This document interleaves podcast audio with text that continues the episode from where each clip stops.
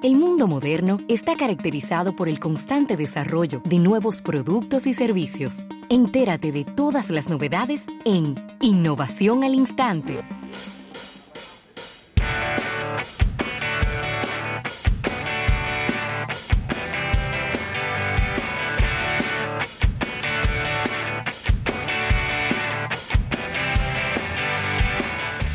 Mire, vamos a agradecer estas innovaciones al instante a nuestros amigos de la Presidencia de la República. Y sigue el avance, Ravelo, de Spotify, sobre todo en México, ya que está aplastando a Apple Music y a Google en streaming eh, de una manera enorme.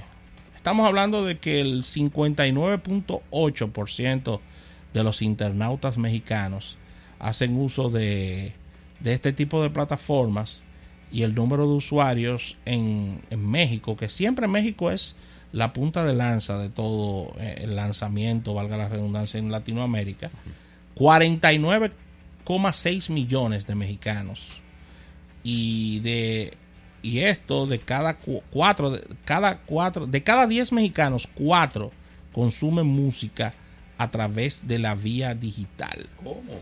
Pues de este por ciento y de, y de, este, y de estos 49,6 millones de mexicanos que yo acabo de mencionar, Spotify tiene el 84% de preferencia. Pero bien. Pero es arrollando, ¿eh? Esto según la consultora Competitive Intelligence Unit, que acaba de realizar una investigación de mercado, donde explica que para los creadores y productores de plataformas musicales vía streaming, el, norte a seguir es Spotify, porque está Spotify y siguen las demás. La escala de preferencia, para que ustedes tengan una idea, en, en, México de Apple es apenas de un 6%. El Google Play Music un 3,8% y en conjunto las demás plataformas un 5,4%. Una pela. Una pela.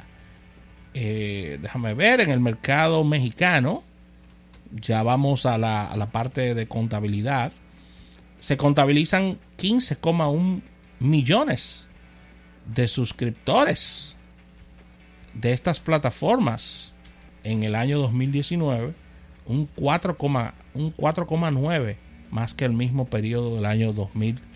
18. Así que se precisa que entre los dispositivos de acceso, los mexicanos escuchan un 98% de esta música a través de sus móviles. De sus móviles. Pero bien. Así que ahí está. Tremendo dato este, Ravelo. De los amigos de Spotify que no paran de innovar, ¿eh? Viven innovando. Aquí vimos. No, y la penetración. Y la penetración es muy fuerte de Spotify. Señores, pero pongan a sumar la cantidad de clientes de esos 49,6 millones analizados en México. 15 millones están pagando. Y sigue creciendo el porcentaje. Muy bien. 15 millones pagando. Y del total del mercado tienen el 84%. Para tú alcanzar A, un, a un líder con un 84% del mercado, debe, deben pasar 5, 6, 7 años de trabajo.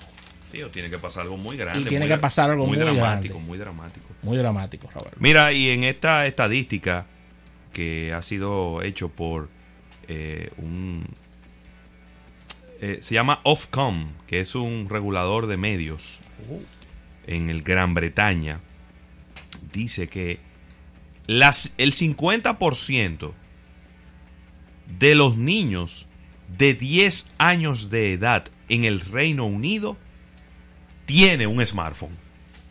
¿Cómo? El 50% de los niños de 10 años de edad en el Reino Unido tiene un smartphone o tuvo un smartphone en el 2019 y seguro que lo sigue teniendo, ¿no? Estamos hablando de, eh, mira, aquí está, por ejemplo, niños de 3 a 4 años, el 5% tiene un smartphone. Y de 5 a 7 años, no, perdón, de 3 a 4 años, 0. De 5 a 7 años, un 5%. De 8 a 11 años de edad, el 37%. Y de 12 a 15, el 83%.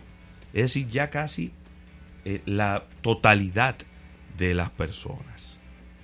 ¿Eh? Por ejemplo, niños de 8 a 11 años tienen un perfil en redes sociales. El 21%, Rafael.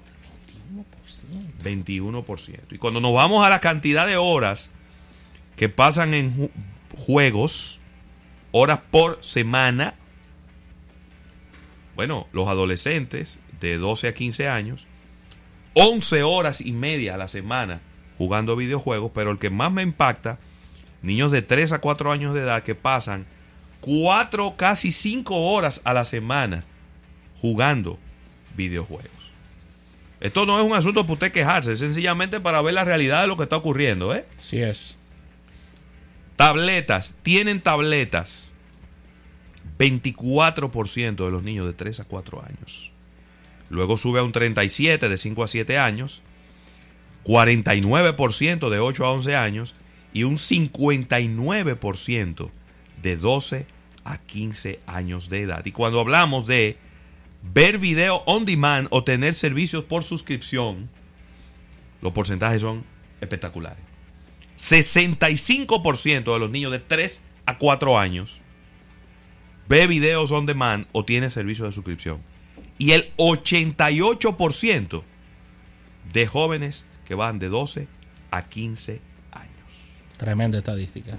Así que con esta información cerramos estas innovaciones al instante, dando las gracias a nuestros amigos de la Presidencia de la República. Luego del break, venimos con una pequeña sección eh, de automóviles manejando los negocios y luego conectamos con Víctor de Champs.